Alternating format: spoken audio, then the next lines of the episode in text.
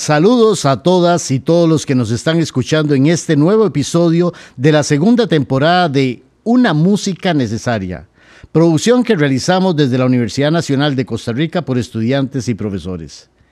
Hoy conversaremos con un personaje muy especial para, para mí, sobre todo, lo conozco hace muchos años. Él es Gerardo Mora. Eh, Gerardo eh, es un músico que se ha desempeñado como ejecutante del acordeón, eh, un tiempo el piano también, este, lo cotizan muchísimo los grupos por su especialidad, por su color que tiene en el instrumento, por su gran talento. También se dedicó a la enseñanza de la música y sobre todo eh, es un ejemplo a seguir. Gerardo es una persona no, vidente y nos va a contar y nos va a introducir en ese mundo que muchas veces nosotros pues desconocemos y, hasta a veces nos quejamos por cualquier cosilla que nos, que nos sucede cuando hay personas que tienen otros problemas más grandes y por eso está invitado él hoy acá. Creo que va a ser una inspiración para todos los que escuchemos este programa. Bienvenido Gerardo, de veras muchísimas gracias tenerte aquí. Buenas tardes Luis Fernando y buenas, buenas tardes amigos oyentes y los que también nos ven a través de todas las plataformas y redes sociales. De verdad que después de tantísimos años de no encontrarnos, porque creo que nos conocimos eh, por ahí de los años, principios de los 80 Sí, sí. 81, 82, por ahí así, ¿verdad? allá en la Escuela de Artes Musicales de la UCR, mi querida Escuela de Artes Musicales de la UCR. Y yo creo que la vida, la vida es muy linda. Es tan linda que no se puede desperdiciar, Luis Fernando, en tonterías. Uno tiene que, tiene que aprovecharla y no arrepentirse de nada de lo que ha hecho en, el transcurso de la vida, valga la redundancia. Eh, mira, siempre empezamos de un poco de historia, cómo iniciaste, cómo, cómo, porque, bueno, eh, imagínense que si es difícil para una persona no vidente o que tiene algún problema, en estos días, hace 60 años, Gerardo, no, 60. ¿cómo era aquello? Un momentito, yo cumplí 15 por 4. ya lo quemé aquí. No, no, no, ¿cuál quemó? yo estoy orgulloso. Ah, bueno. Yo estoy orgulloso de mis 60 años y los he vivido plenamente. Mira, sí, eh, complicado para todo, no solo para estudiar música, para estudiar en sí porque cuando yo entré al colegio en el año de 1976, la palabra adecuación curricular ni existía. Entonces uno tenía como estudiante que ganarse la, el beneplácito o ganarse la, la buena fe de los profesores del colegio. ¿Y cómo? esforzándose, estudiando, obteniendo buenas calificaciones, no siendo un soplas con los profesores, de que yo le llevo el bulto. De que eh, pase adelante, yo le abro la puerta del carro. No, no, no, no, no, eso es ser soplas. Sí, sí. No, no, había que ser esforzado. Tener excelentes calificaciones. Había un profesor de matemáticas, yo no sé si estará vivo, pero él entre líneas me decía que, que, hacía yo en el colegio, que yo era un ciego y que no podía estudiar. ¿De veras? Sí, claro. Y yo tenía que demostrarle a él que yo era el mejor del aula. Entonces yo aprendí a hacer matemáticas en mi cabeza. O con los pequeñísimos recursos que había hace 47 años que yo estaba en primer año de colegio para poder estudiar y demostrarle al caballero que yo era el mejor del aula. Y siempre lo logré, nunca tuvo que ponerme una mala nota. Yo no sé si le hizo gracia o no, ni me interesa. Sí, sí, porque yo no lo hacía para quedarle bien a él. Yo lo hacía para demostrarle que yo, aparte de ser ciego, no era estúpido. Cierto. Pero bueno, pero te brincaste 12 años. ¿Qué pasó en la, en la, ah, escuela bueno, también? Ah, bueno, ok, sí, me brinqué 12 años, es cierto. Bueno, yo venía con el sticker en la frente de músico. ¿Ya? Totalmente. ¿Por qué? Porque yo me acuerdo que yo este, eh, tenía un redoblante de aquellos que había antes de madera, ¿te acuerdas? Un redoblante de madera. Sí, era de madera. La caja era de madera. El aro era de madera. Eh, solo el parche era de, de, látex. No sé de qué, qué los hacen. Sí. Eh, y las mariposas para, para, para socarlo eran de una mariposilla de metal. Sí. Y yo me acuerdo que abajo tenía, yo no sabía cómo se llamaba en ese tiempo, tenía unas cadenitas, decía yo. Sí, sí, sí. La famosa bordonera, Sí, ¿verdad? sí, sí. Y resulta que yo, mi papá tenía una consola de aquellas viejas y tenía un disco de los churumbeles de España. Vamos, vamos, vamos a ver un momentito aquí, porque hay muchos que no tienen idea que es una consola. Ay, sí, ¿verdad? una consola era una cosa de madera. Era, era un lujo. Era un lujo, era un lujo. ¿Puedo decir marcas? No. Dí- dígale, Sí, por. Nibico, Sanyo, la de casa era puchis. Era un lujo, era una cosa como un cajón de madera. Adentro tenía un armazón de metal donde había un tornamesa. Los que no saben qué es un tornamesa, era un aparato donde se ponían los discos Sí. de vinilo. Sí. Long play y los pequeñitos de una sola canción por cada lado. Los long play tenían 10 o 12, 5 o Sí. 6 por cada lado. Sí, sí, sí. Y esa consola tenía un montón de perillas porque traía radio. También. Traía onda corta. Que ahí fue donde me enamoré de la radio y por eso soy radioaficionado hace como 35 años. Sí, sí. Y entonces resulta que mi papá tenía un long play de los churumbeles de España, donde cantaba Juan Legido y Mario Rey. Y con ese redolante yo acompañaba los pasos dobles. Ah, Oyendo al carajo tocando el redoblante, yo tocaba los pasos dobles. ¿Y qué edad? cinco o 6 años. Wow, wow, wow. Estoy hablando del 68, 69. Sí. Y ya después entré a la escuela Fernando Centeno Güell en Guadalupe. La escuela. ¿De, dónde naciste? ¿De qué barrio sos vos? Bueno, yo nací en la maternidad Carid y los primeros 11 meses los viví en barrio Cristo Rey. Ah, ok, de San José, ¿no? Por la Centeno Güell que le queda cómodo ir viajar a Guadalupe. Sí, porque ya en esa época ya yo vivía en Atillo. Ah. En Atillo 4, que ahí viven mis hermanas en la misma casa. Y hace 22 años me secuestró una mujer, me llevó a Zapote y yo no he querido que nadie pague el rescate. El rescate. Me dio el síndrome de Estocolmo. Estoy muy contento, gracias a Dios. Bueno, volvamos a la escuela. Volvamos a la escuela. Yo entré a la escuela con siete años, como cualquier niño. Ahí hice mi sexto grado. Me encontré un profesor que me descubrió como músico. ¿Te acordás de Luis Fernando Quesada, el músico? ¿O Willy Quesada? No, no me acuerdo. ¿No te acordás de Willy Quesada? No, no. No. ¿De María Rodríguez? No, es que usted es más viejo que yo. No, muchacho. no, usted es más viejo que yo, usted entró antes. Bueno, eh, Willy Quesada era hijo de ese señor que se llamaba Alexis Quesada. Él era ciego y era músico y él me descubrió. Y resulta que puso en mis manos un instrumento cuadrado con teclas como un piano en la mano derecha y un montón de botones en la mano izquierda.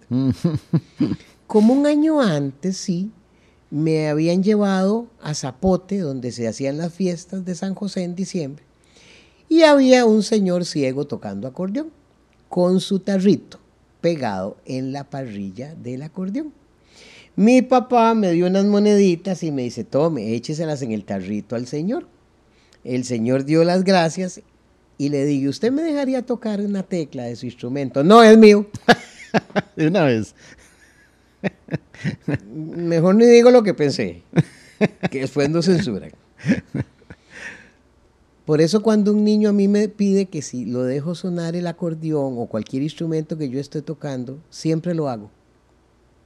Porque a mí me dio tanto enojo que no me dejara tocar el acordeón, que entonces cuando un niño a mí me pide que lo deje tocar, es más, aunque no me pidan, venga, ¿quieres tocarlo? Claro, claro, claro. Porque es una curiosidad, ellos quieren saber por qué suena ese- esa, esa cosa, ¿verdad? Sí. Como decimos los ticos, ese chunche. Sí, sí, sí. ¿Verdad? Hubiera metido la mano en el tarro y le sacar la moneda. Mira, ganas no me faltaron. Bueno, pues resulta que ese señor me pone ese instrumento en las manos y me dice que es un acordeón. ¡Ah! ¡Un acordeón! Ese año, en diciembre, yo quería un tren eléctrico. De los que ponían en la Universal, en la década de los setentas. Era la ilusión de todo niño. Era la ilusión de todo niño, pero valía 7 mil colones el tren. Y mi papá se ganaba 700 colones por mes siendo el jefe de la oficina de censo y catastro de la municipalidad de San José. Wow. ¿Cuándo me lo iba a poder comprar? Sí, sí. Me regaló un acordeón de 12 bajos. Me regalaron un montón de juguetes y cuando me dieron el acordeón todo se quedó botado. Al día siguiente yo estaba sacando melodías con mi mano derecha. Sí. Y decía yo, ¿y esto cómo se usará? La mano izquierda. Ahí sí me quedé varado, porque no tenía la más mínima idea de qué era un acorde, de qué era un bajo, de cómo se llamaba, si era do mayor. No sabía absolutamente nada. Yo sabía que en mi mano derecha yo podía tocar do, re, mi, fa, sol, sol, la, la, la, do, sol, sol, fa, fa, fa, sol, mi, mi, re, re, re, sol, do, do. ¿Por qué? Porque mi mamá cantaba muy bonito, afinaba muy bien y ella me tarareó esa melodía. Y de una vez se quedó ahí. Saqué la escuela cuando tenía 10 años. Ya yo medio sonaba el acordeón. Mi papá me compró donde don Juan Bambas, que no importa, ya me dijo que puedo dar marcas, donde don Juan Bambas, es que cuál músico no ha ido donde don Juan Bambas. Sí, sí, sí, sí. Todos fuimos. Y algunos seguimos yendo. Sí. Y ya me compré un acordeón un poquito más grande, de 72 bajos. Que eran los Honor. Que Los traía. Honor, sí, claro. Es, es que ellos eran importadores. Sí, sí. Alemán, una marca alemana. Alemanas, sí, compraban acordeones y armónicas, por cierto. y resulta que ya me compré uno más grandecito de 72 bajos, pero ahí llegó el momento en que ese se hizo chiquitillo. Guau. Entonces yo no sé qué negociación hizo mi papá con don Juan cuando un día llegó y me dijo que se iba a llevar el acordeón de 72 bajos porque no tenía plata y tenía que venderlo. Qué doloroso. Wow, wow, wow. Y era una broma, Sí, sí, sí. porque llegó con uno de 96 bajos para mí. Cha. Era más grande. Cuando tenía 13 años, él falleció en mis brazos. Y 47 años después lo recuerdo con el mismo amor de siempre, como si hubiera sido ayer. Pero le di el gusto de que me oyera tocando mi acordeón. En el colegio, de, había que tocar acordeón en los actos cívicos y todo, ¿verdad? Ya después entré a la escuela de artes musicales a estudiar pedagogía y ciencia musical. Eh, Vamos a hacer un paréntesis, Gerard, porque los que no hemos pasado por una situación así, ¿cómo se aprende? ¿Cómo se aprende español, matemáticas, eh, eh, estudios sociales, eh, en una escuela, en un colegio? Porque uno lee las- lo- los libros. Nosotros o- también, con el sistema braille. ¿Y habían libros ya en el momento? Con... No. Ah, No, sí habían libros, pero muy desactualizados. Entonces, por ejemplo, eh, yo me recuerdo que mm, lo que llaman ahora séptimo año, que era primer año cuando nosotros estábamos, ¿verdad? Eh, Marcos Ramírez, el libro, sí. el libro de Carlos Luis Fallas. Sí. Todos me lo leían mi mamá, mi papá, mi hermana. Ah, se lo leían ellos. Me los leían ellos. Y yo me los aprendía casi que de memoria. Yo casi sabía qué decía en cada renglón. Wow. O sea, era un trabajo también de equipo, ¿verdad? Era un trabajo de, de familia. Sí. Ahora las familias abandonan a sus hijos. Es que abandonarlos no es echarlos a la calle, es no comer con ellos, es no sentarles a leer un cuento cuando están niños, es no ayudarles a hacer una tarea. Ay, una vez me dio mucha cólera, perdóname, pero sí me dio mucha cólera. Estaba sentado en una parada que hay allá cerca de la escuela de Zapote y oigo una mujer que dice, qué vieja más hijuetal es la maestra de mi hijo. Le dejó tanto trabajo ayer que no pude ver la novela por ayudarle. Sí. Casi Sí, le sí. meto un manazo, Luis Fernando. No puede ser. No puede ser que sean tan, eh, tan ineficientes los padres de familia, que prefieran darles un teléfono celular para que jueguen o un PlayStation, en vez de jugar con ellos, de leerles un cuento. Sí, sí, así es. Y entonces, los Esa es la manera, así es como se aprendía, Así ¿no? se aprendía. Compañeritos también te ayudaban. Muchísimo, muchísimo mis compañeros, especialmente mis compañeras, me ayudaban mucho. En la U también, en la U también. Y hay un compañero que yo le agradezco muchísimo. Lo tuviste aquí sentado también. A mi amigo Marco Antonio Quesada. Ah, sí, eres tú hace poco. Sí, no le digamos el apodo porque después... No, no enoja con quiso, no quiso, No no quiso, no quiso. Se lo vamos a respetar también. Un abrazo para Marco. Sí. Porque eh, Marco, al igual que todos los músicos, somos medio locos. Eh, él es un poquito más.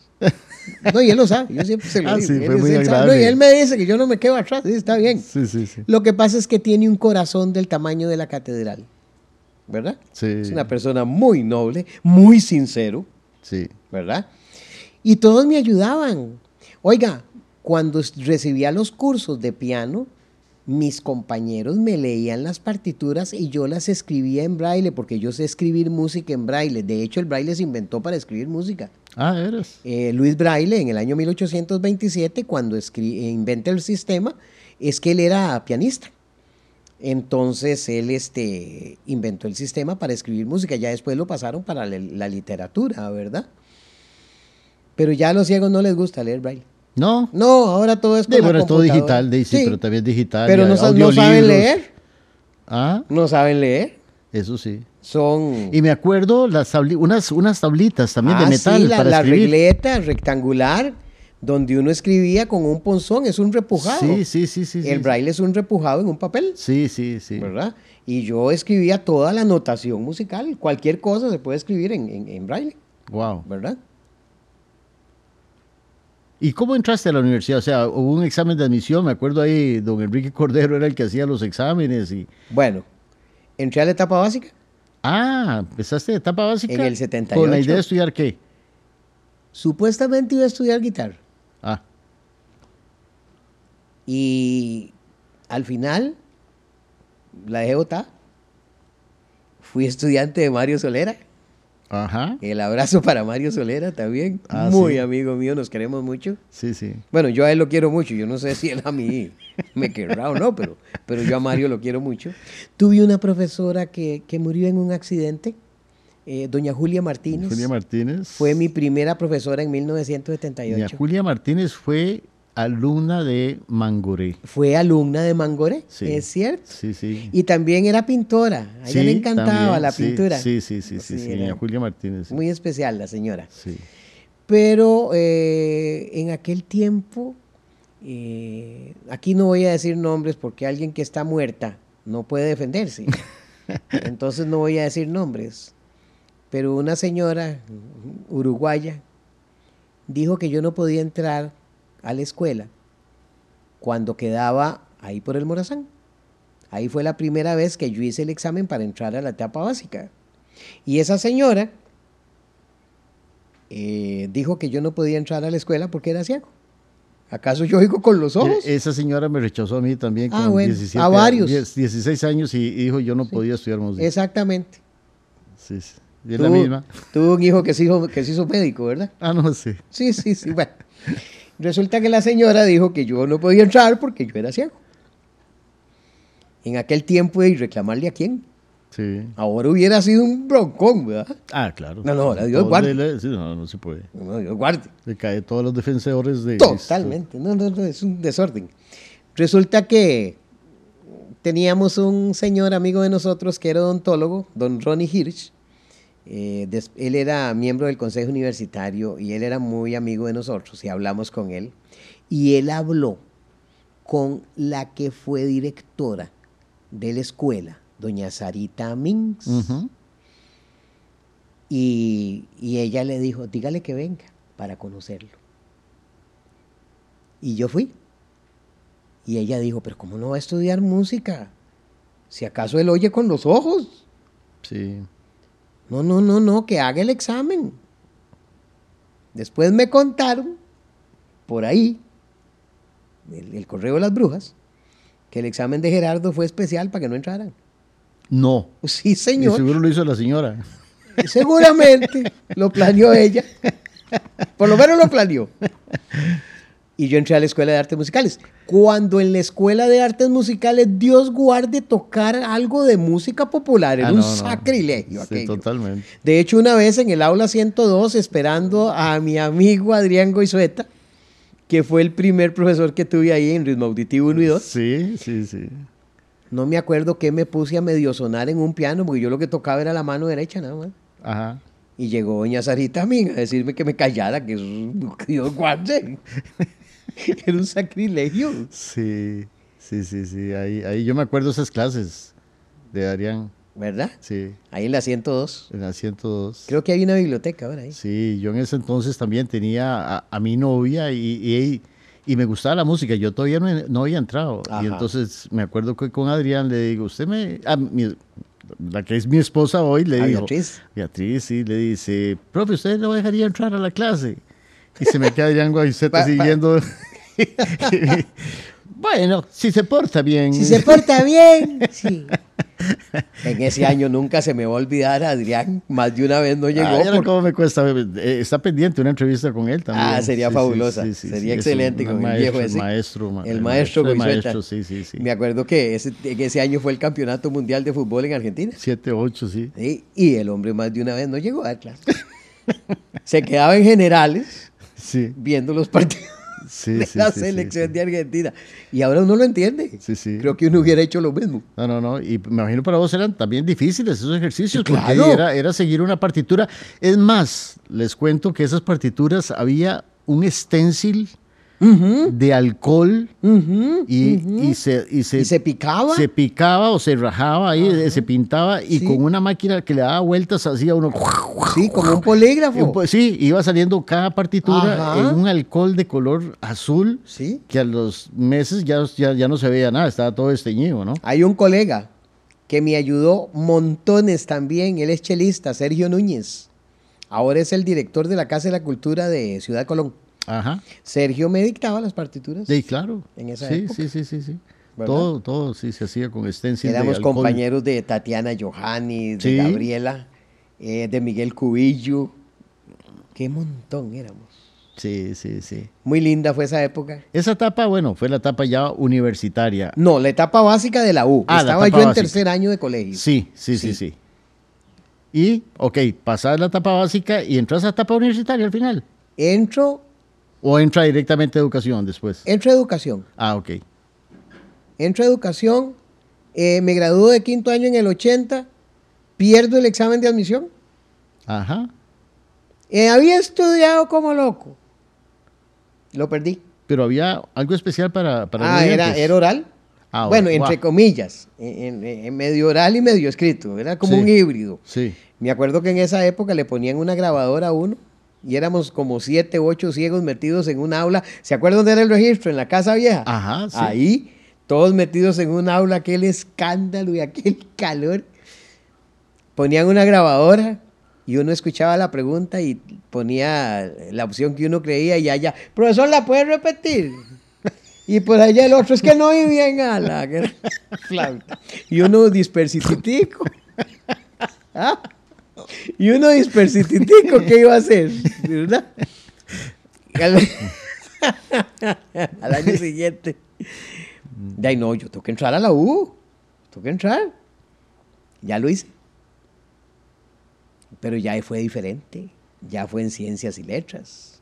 Yo solo, con unos audífonos, con mi regleta, mi hoja y mi punzón en braille. Ujú. Para hacerlo en braille. Claro. Era, le daban a uno un cassette y ahí lo oía. Iba marcando las opciones. Me saqué como un 88, una cosa así. Wow, sí, sí. Eso fue, fue muy grande. Pero, ¿puedo contar lo que hice la noche anterior? No, no tengo idea, imagínese. ¿Se acuerda de Daniel Camacho, el flautista? No, no me No, acuerdo. bueno, Daniel Camacho y yo nos fuimos y llegamos como a las 2 de la mañana a la casa. No voy a contar en el no estado no, en que no estaban estudiando. No. Es más, no estudié para ese examen. Estudié como dos veces y me saqué un 88. Moraleja, no estudie para el examen de admisión pase y váyase de dos de la fiesta la, noche anterior. Dios mío. Vamos a tener que editar esto, No hay que editarlo. No, no, no, déjelo así. No, mentira, no me hagan caso, Dios guarde. No, eso fue una completa irresponsabilidad. Es- Lo que pasa es que, de, yo no sé, Dios lo ayuda a uno, Dios. Oye, el hombre está contento. ¿eh? Hombre- Están muertos de risa aquí el todo el equipo. aquí ¿no? todos compraron todo el talonario, ¿ah? compraron todas las entradas. No, es que la vida ha sido muy linda, ¿verdad? Y entré a la escuela y a mí me adoptaron.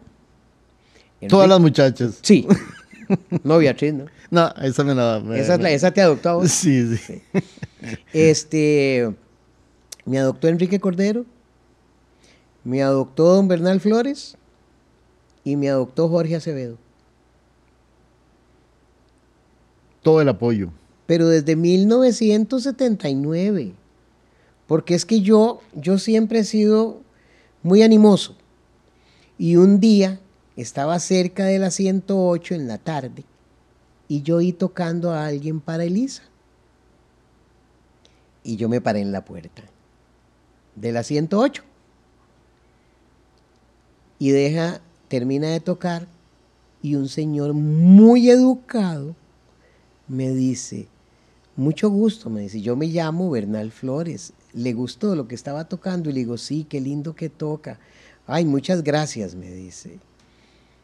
Y le digo, ¿usted no me daría clases de piano? Yo no sabía ni quién era. Sí. Y me dice, con mucho gusto, me dice. Me dio como tres clases de piano. Y un día me presentó a un amigo de él. Mucho gusto, Enrique Cordero, para servirle. Y Enrique me dio clases de piano como dos años. Ajá. ¿sí? Sí. Porque ya don Bernal no podía, porque en ese tiempo don Bernal se fue para Japón a dar clases como un año. Tenía un, sí, estaba haciendo un encargo de un libro Ajá. sobre instrumentos musicales japoneses. Exactamente. Y él se fue para, para Tokio. Entonces yo me quedé recibiendo clases con Enrique en el cubículo 231. Sí. Y ya ahí me adoptó Jorge Acevedo, Gerardo Duarte y todos mis amigos, que después eran mis profesores. Sí, sí. Y resulta que ellos tenían un grupo que tocaba música folclórica, de Jorge Acevedo, por cierto. Y un día yo me paré en la puerta a oírlos y salió Jorge y me dice, ¿le gusta lo que estamos tocando? Digo, sí, qué bonito toca, qué bonito. ¿Y usted sabe tocar algún instrumento? Claro, yo toco guitarra, yo toco guitarra, medio la sonaba. medio la sonaba. Y me dice, ¿por qué no la trae? Le digo, está bien, al día siguiente llegué con mi guitarrita en el estuche. Pero ya yo había oído el día anterior las piezas.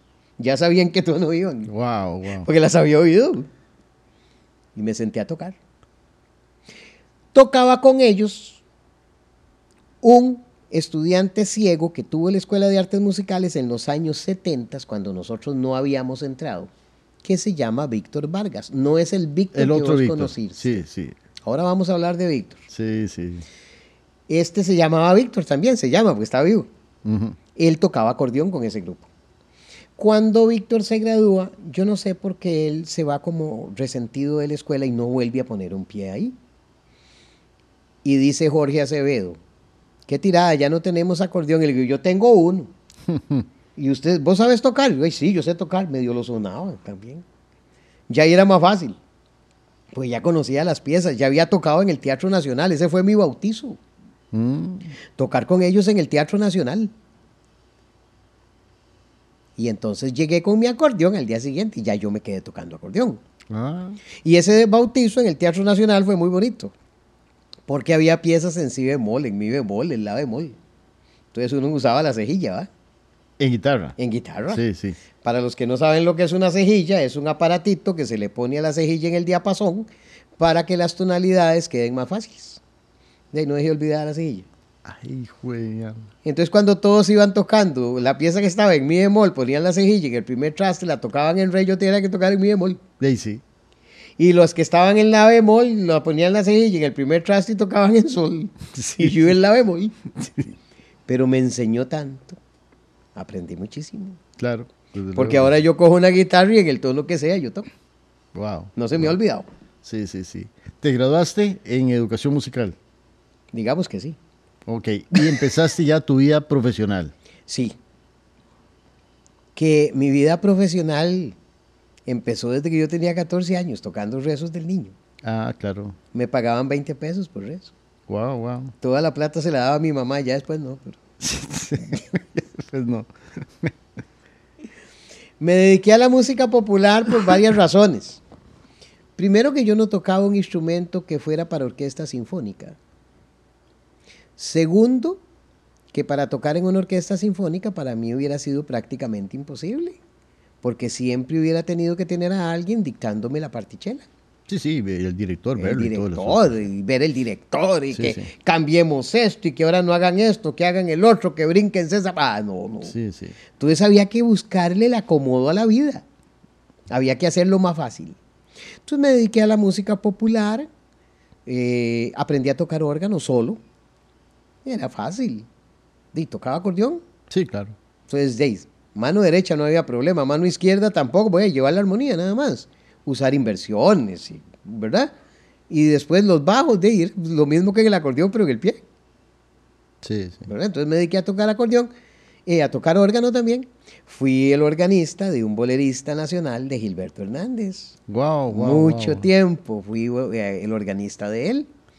Trabajé en todos los restaurantes y hoteles que te imagines y tres más. Gané mucho dinero. Mucho, mucho dinero. Una vida muy difícil, porque si uno no se cuida y yo no me cuidé, caen los vicios y todo. Sí. Eh, empecé con una cerveza, ya después con una cerveza y un trago, y cuando me di cuenta, eh, no sabía, pero era un alcohólico. Claro, claro, claro. Perdí mi primer hogar por eso. Una persona valiosísima de ese tipo de, mujeres que no hablan por no ofender, le desgracié la vida. Porque ¿quién va a vivir feliz con un carajo que llegue todo el tiempo borracho? Claro, por supuesto. Eh, he hecho de todo en la vida. Operador de cabina en un emisor de radio. Ajá.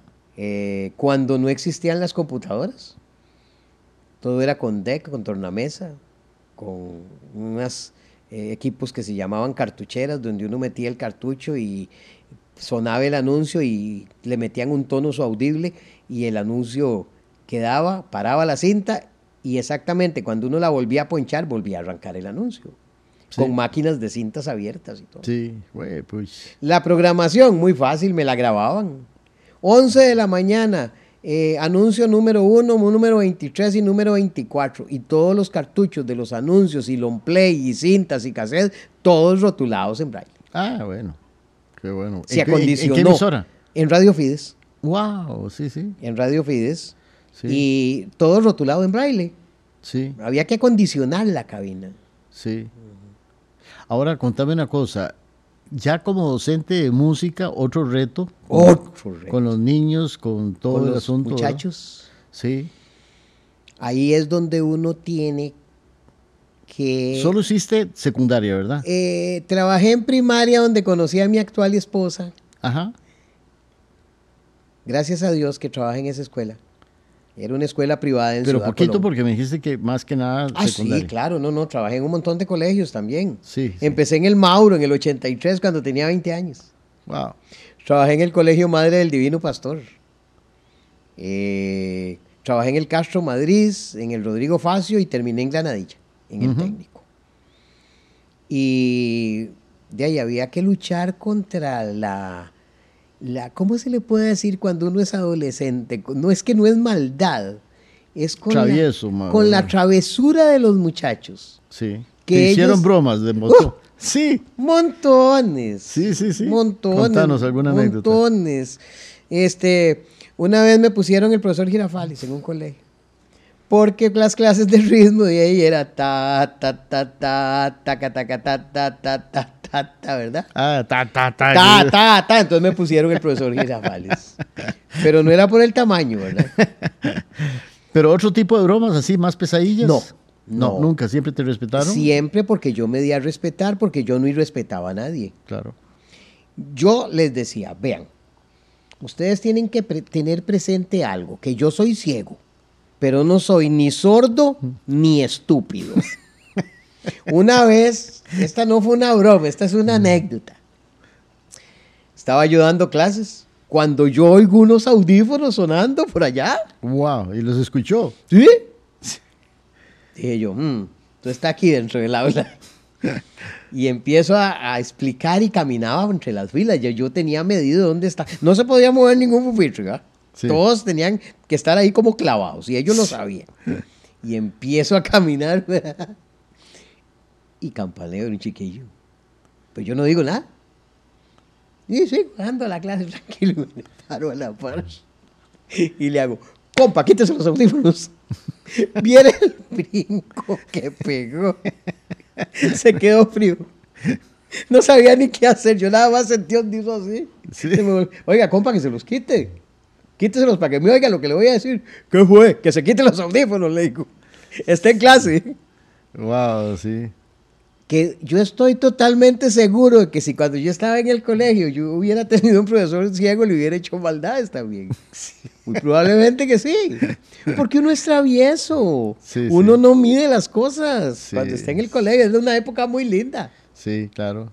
Y la de universidad ni para qué. Ahora, toda esa vida de docente también combinabas con trabajos extra profesionales. Ah, por fuera. supuesto. Entonces era que sí. durísimo. Ah, no. Yo a veces llegaba de haberme acostado a las 2, 3 de la mañana. Y al día siguiente a clases. Y al ¿verdad? día siguiente a las 7 a dar clases. Y tenía récord en el MEP. Nunca llegué tarde. Wow. Nunca falté tampoco. Pero además de solista, participaste con grupos que te Alguna que otra vez. Alguna que otra vez toqué en algún grupo, Sí, ¿verdad? pero es que me acuerdo el, el- con Luis Castillo. Ah, no, ese era especial. Mi amigo Luis era especial. Ay, la que me hizo Luis una vez. Ay. Les voy a contar, era, era muy cómico porque era un grupo muy especial. Luis Castillo es otro de los personajes que, que él ya murió, Luis Castillo murió, pero Qué desperdicio, ¿verdad? Que se haya que muerto Luis. Lo quería y lo quiero muchísimo, toda su música es bellísima. Bellísimo. En estos tiempos vamos a, a ver a alguien que nos hable de Luis Castillo. Pero Vamos bueno, a tratar un- de contactar a Graving, el hermano. Sí, sí, sí. Bueno, resulta que Luis tenía un grupo, eh, toda su música, él lo- lo- lo- hacía toda la producción y era muy, muy, muy cómico porque el grupo lo conformaban Luis Castillo, eh, el arcollorista ciego Y el y baterista y el manco. baterista manco, ¿no? Que era mi Carlos. amigo Pico. Eh, Pipo, Pipo, Pipo. Pipo, Pipo, ¿verdad? Entonces, entonces era muy curioso ver un grupo con Qué par, ¿verdad? Pero aquello sonaba bellísimo, era una cosa lindísima. Y, y ahí está la prueba del montón de, de música que hizo y está grabada y que, y que ya vamos a tener un programa especial sobre Luis Castillo y, y hablar de esas cosas. Pero bueno, pero La que me hizo una vez. Gerardo trabajaba con yo él, trabajaba sí. con él, yo tocaba con Luis, ¿verdad? Y la que me hizo una vez. Estoy ahí en la casa. Cuando él llega y me grite el apodo que me tenían en la escuela de artes musicales. Lo vamos a omitir. Sí, también mejor. También lo vamos a omitir. Cuando lo oigo pegando alaridos frente a mi casa, yo no sé quién le dijo dónde vivía yo en Zapote. ¿verdad? A pedir café de casualidad. Ah, sí, a eso llegaba. A eso llegaba a mi casa también. Sí, sí, sí, a pedir café a mi esposa le a pedía gritos café. desde el carro. Sí, sí, sí, sí, llegaba. Y llegaba, ya lo oigo pegando. Ay, mira, este carajo, es Luis, Luis, claro. Ya salgo y abro y nos damos aquel abrazo y me necesito hablar con vos. Le digo, ¿qué pasó? Pasa adelante. Mira, tengo una piecita para acordeón, una piecilla ahí corriente. Eh, ¿Vos crees que me la puedas grabar? Le digo, claro, con mucho gusto, no sé qué, ¿verdad? Y le digo, con todo gusto, yo te la, yo te la grabo. ¿eh? Aquí te traje el CD. Toma, oíla. Ya me voy, ya me voy, porque ando en carrera, siempre andaba en carrera. Siempre. Siempre andaba en carrera. Ay, compadre, pongo ese CD. Señor Jesús. Creo que se llama man, no sé qué. Es para acordeón sol. ¿Mm? Ay, papá. Ya me siento. ¿ah? En la tarde lo llamo. Le digo, mira, ¿para cuándo querés? Era un martes. ¿Para cuándo grabamos eso? ¿El jueves? Wow. No, hombre, no seas así, le digo. Ah, no jodas, me dice, vos podés, y me tiró el teléfono. Siéntese a estudiarla y no solo tocarla, había que tocarla bien, había que interpretarla. Era una grabación. Era una grabación, no era ir a, a guataquearla, no, había que interpretarla, había que hacer los cambios de registros en el acordeón para que sonara bien. Ujú. Y a mí cuando hago una grabación no me gusta estar parando. No, a mí me gusta tocar como es, a la velocidad que es y como es. Y la logré tocar. Pues. La logré tocar, pero sí esos tres días fueron bravos. Martes, Sí, miércoles sí, sí, y jueves, deli, deli, deli, deli. Porque no es lo mismo aprendérsela a madurarla. por supuesto, por supuesto. Aunque sea música popular, hay muchos colegas de nosotros que minimizan o satanizan o no le dan el valor a la música popular porque tiene tres, cuatro, cinco acordes nada más y porque dura tres minutos. Pero la música popular se tiene que tocar bien para que suene bien. Sí. Mira, eh, esa época con Luis, bueno, se grabó muchas cosas, pero también grababas personal, hiciste versiones de música popular, de música folclórica, música tradicional, la hiciste en tus versiones para acordeón. Sí. Vamos a escuchar de él eh, una grabación que se llama, vamos a ver por lo menos un fragmento, Vals de Medianoche. Este, vals, este vals, antes de que, lo, de que lo oigamos, este vals se hizo en 1905 por un señor de aquí de Heredia, José María Chaverri, Pepe Chaverri. Ahora hablamos un poquito de ese vals.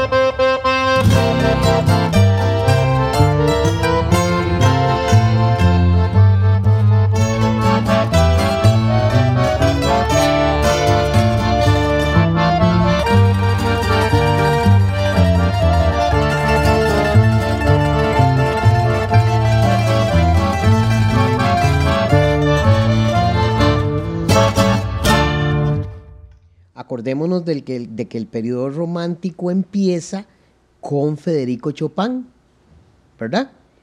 Y finaliza más o menos, en la historia todos sabemos que no hay exactitud, ¿verdad? Eh, con Tchaikovsky, más o menos. Puede ser, ¿verdad? Puede andar por ahí, sí. más, poco, ¿verdad? Y, y, el, y, el, y el escándalo de Beethoven, ¿o es clásico o es romántico? ¿Cómo por es eso, ahí empezó ya el romanticismo. Ahí empezó, ¿verdad?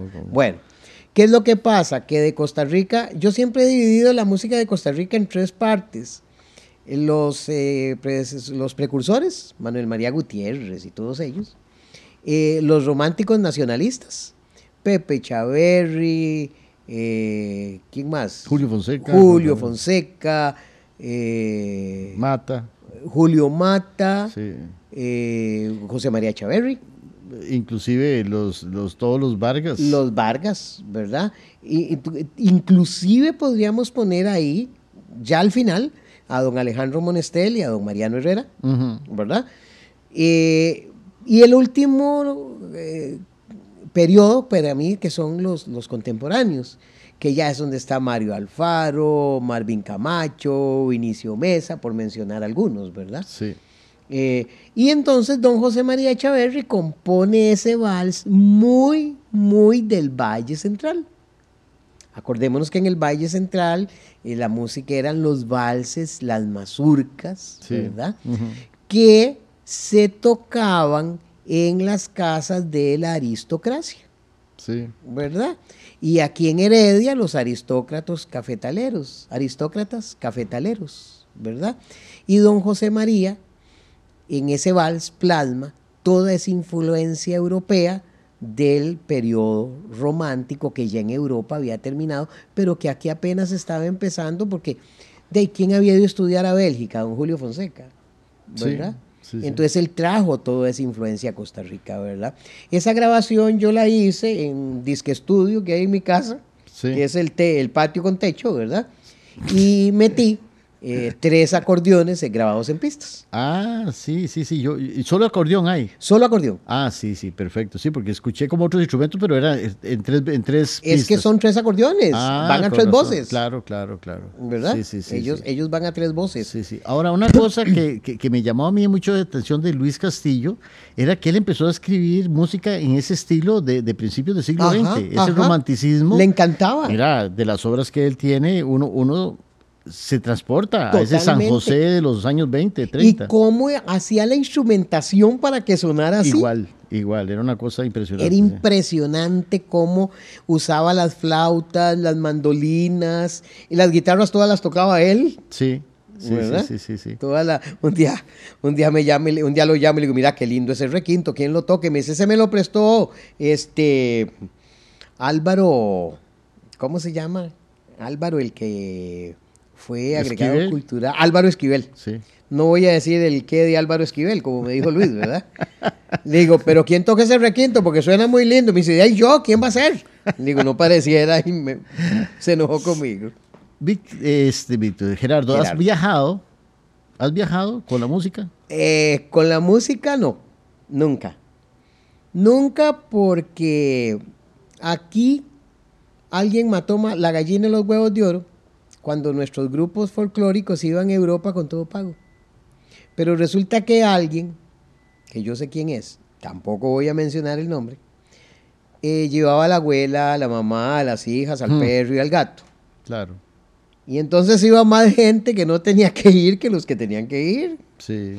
Entonces, desde hace unos 20, 25 años, tal vez un poquito más, para ir a esos viajes hay que pagar para ir.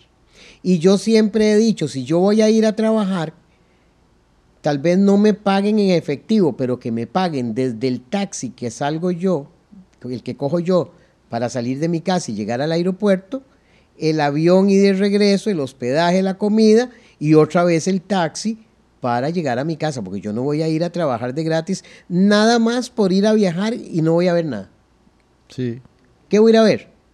Saber que al frente está la Estatua de la Libertad o que al frente está la Torre Eiffel. Claro. Entrar a un museo donde no se puede tocar nada, que voy a ir a disfrutar. Es que no, uno tiene que ser práctico en la vida. Claro, claro, claro. ¿Cómo es la vida de un no vidente? Igual que la vida de cualquier persona. Hablábamos de oscuridad, pero me decías que no. No, hombre. Vea. Es que la gente cree que es oscuro porque al cerrar los ojos interponen algo entre la cámara, que es el ojo, y la luz. Entonces están cerrando Sí. ese paso de luz a la cámara.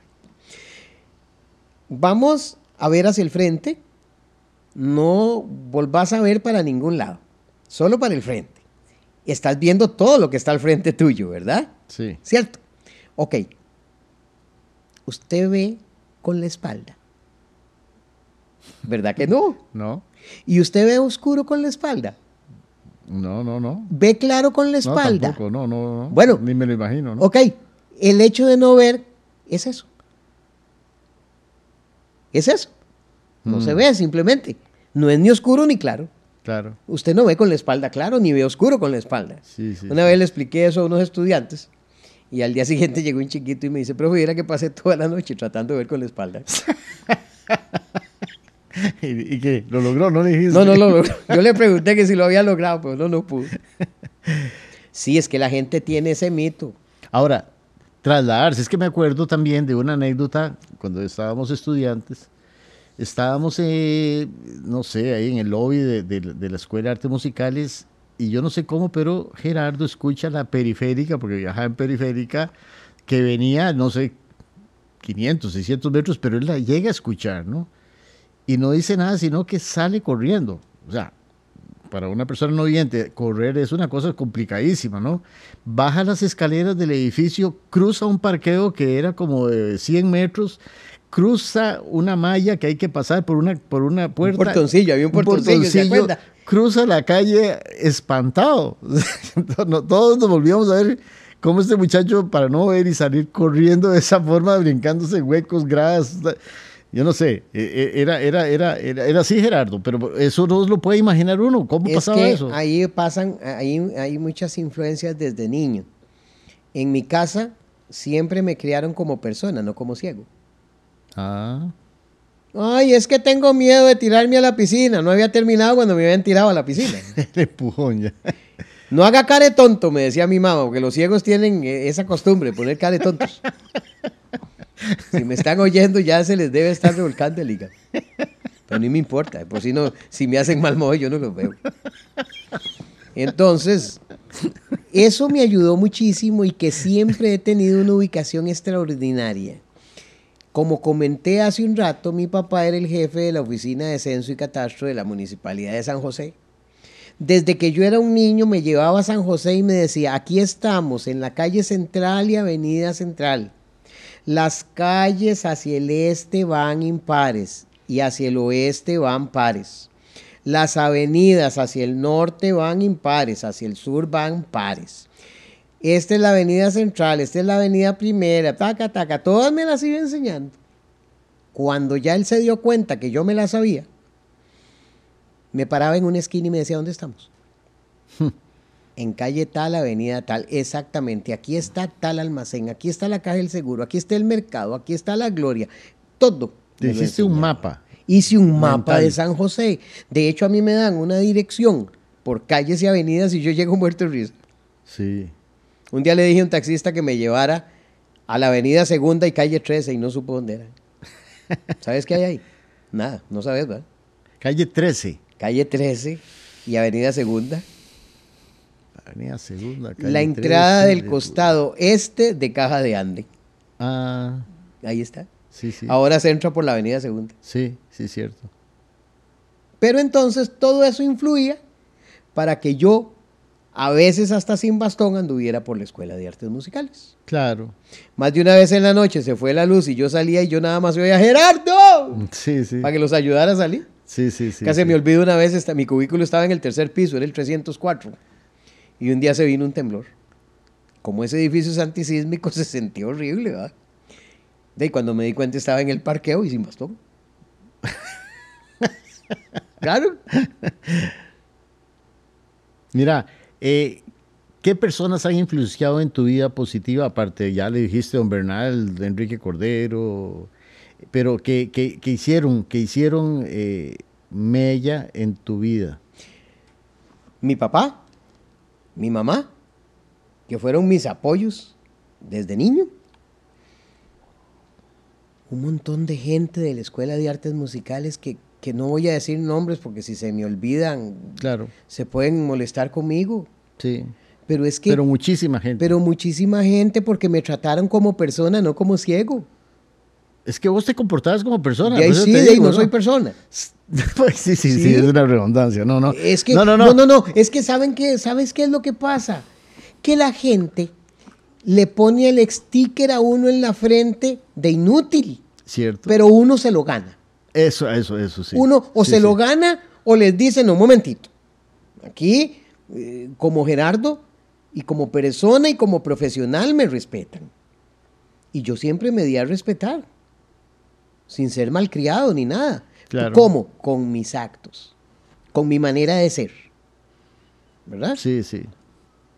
De Mira, hecho, de hecho ahora ya me siento roquillo, que todo el mundo me dice don Gerardo. ¿Y qué dijiste? A cualquier bombeta. A le cualquier dicen, bombeta le dicen don ahora. ¿Qué otras grabaciones tenés que podríamos escuchar? Eh, mira, ahí tengo, tengo una muy linda que esa sí lleva más de, más de un instrumento de don Adán Guevara, eh, Serenata Romántica. Ah, bueno, vamos a escuchar Serenata Romántica de Don, Don Hernán Adán Guevara. Adán Guevara. Vamos a escucharla.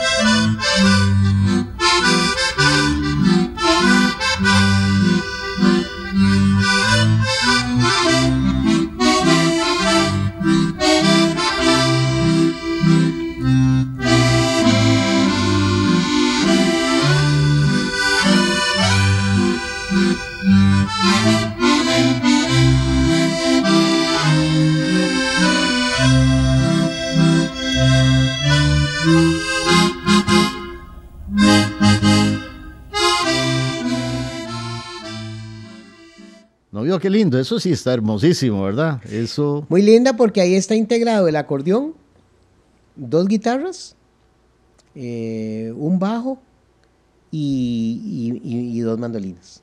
Bueno, hermosísimo. Todo hecho en pistas. Gerard, siempre vamos cerrando el programa con un mensaje a la juventud, a los chicos, y en este caso, pues no solamente de una persona exitosa, sino una persona no vidente exitosa. ¿Qué les puedes decir, qué les puedes recomendar para, para chicos que a veces creen que problemas pequeñitos no tienen idea de que son tan, tan realmente pequeñitos, ¿verdad? La vida es muy linda y hay que vivirla, vívanla. Esta es la época, como dije cuando entramos, esta es la época de ustedes, de los jóvenes. Ya nosotros los viejos ya vamos de salida. No desaprovechen las facilidades para estudiar. Y a como esté el mundo de competitivo, el que no estudia corre el riesgo de morirse de hambre. Porque ahora, y, tratar de no estudiar de esas carreras que ya están saturadas. No, hay que estudiar cosas nuevas que, que no tengan mucha saturación para que encuentren trabajo. Yo, yo tengo conocidos eh, profesionales de que están haciendo Uber, haciendo Didi, haciendo taxi. Claro. Porque no encuentran trabajo. ¿Y para esos jóvenes músicos? Ay, para los músicos, con las cosas tan lindas que hay ahora en la computadora y con todas las cosas electrónicas, no desaprovechen este, el tiempo. No crean, es que uno músico a veces comete un error muy grave, que es que porque toca de oído ya puede ser músico. No, no, hay que estudiar, porque hay que saber cómo se conforma un acorde, cómo, cómo se enlazan eh, bien los acordes, como dijo Marco, que era un ejercicio de armonía con los acordes bien enlazados. Sí. Uno tiene que saber enlazar acordes, tiene que saber cómo se llaman los acordes y no darles nombres malos. Mal a los acordes. Por ejemplo, un día de estos oí una persona, tenía un acorde de do, mi, sol y la, y dijo que era do con sexta. Y eso no es cierto. Si usted le da vuelta ese acorde y pone la abajo, le queda la, do, mi, sol. Y eso es un acorde de la menor 7. Entonces, ¿cómo se llama do, mi, sol y la? La menor 7, 6, 5 o la menor 7 en primera inversión. Entonces, ¿por qué lo sé? No porque tengo oído para tocar, sino porque estudié armonía, porque estudié solfeo, porque estudié contrapunto, porque estudié música. No llegué y cogí el acordeón o el órgano o la guitarra o el piano y lo toqué simplemente porque tenía esto, porque tenía oído. No, porque estudié. ¿Qué es lo que pasa? Que cuando uno estudia y toca una obra, la analiza y le queda más fácil la interpretación.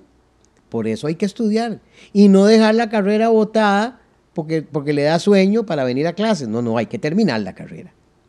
Porque es tan valiosa como un médico, como un abogado, como un ingeniero, como un arquitecto. Y cuidado si no es más valiosa. Porque nadie vive sin música. Sí. Nadie. Mira, son muy sabios tus consejos. Eh, para nosotros de veras un placer haberte tenido aquí y, y ese ejemplo de vida de una persona, de una persona no vidente, eh, yo creo que, se inspira, que inspira a, todas las personas que, puedan estarnos escuchando y, y bien, Gerard, despedimos el programa. Claro, ah, oh, creo que hay unos muchachos que estudian música ahora aquí en la Universidad Nacional. No sé si son uno o dos o en otras no universidades. Videntes. Sí, no videntes. Eh, yo es que he hecho... Hay dos, hay dos acá. Sí, yo creo que yo he hecho de todo en la vida y todo lo que he hecho, lo he hecho tratando de hacerlo lo mejor posible. Yo sé que yo no soy el mejor músico, yo sé que yo no soy el mejor profesor, pero tampoco soy el más malo. Estoy ahí como en el límite entre los dos, ¿verdad? Habrá alguien que diga que no sirvo para nada, habrá alguien que diga que bruto, más bueno, no, no, ninguna de las dos es cierta, ¿verdad? Muchísimas gracias Luis por invitarme y ojalá que este proyecto que ustedes tienen crezca más de lo que ha crecido, porque creo que está eh, lo planean muy bien, están bien estructurado y las cosas tienen que crecer, no, no se puede uno quedar eh, eh, así como, como en una línea horizontal, hay que hacerla vertical para poder avanzar y tratar de brincar 100 metros para llegar a 90. bien, bueno, a todos los que nos escucharon, les agradecemos su, que nos sigan y nos vemos en la próxima vez. Muchas gracias.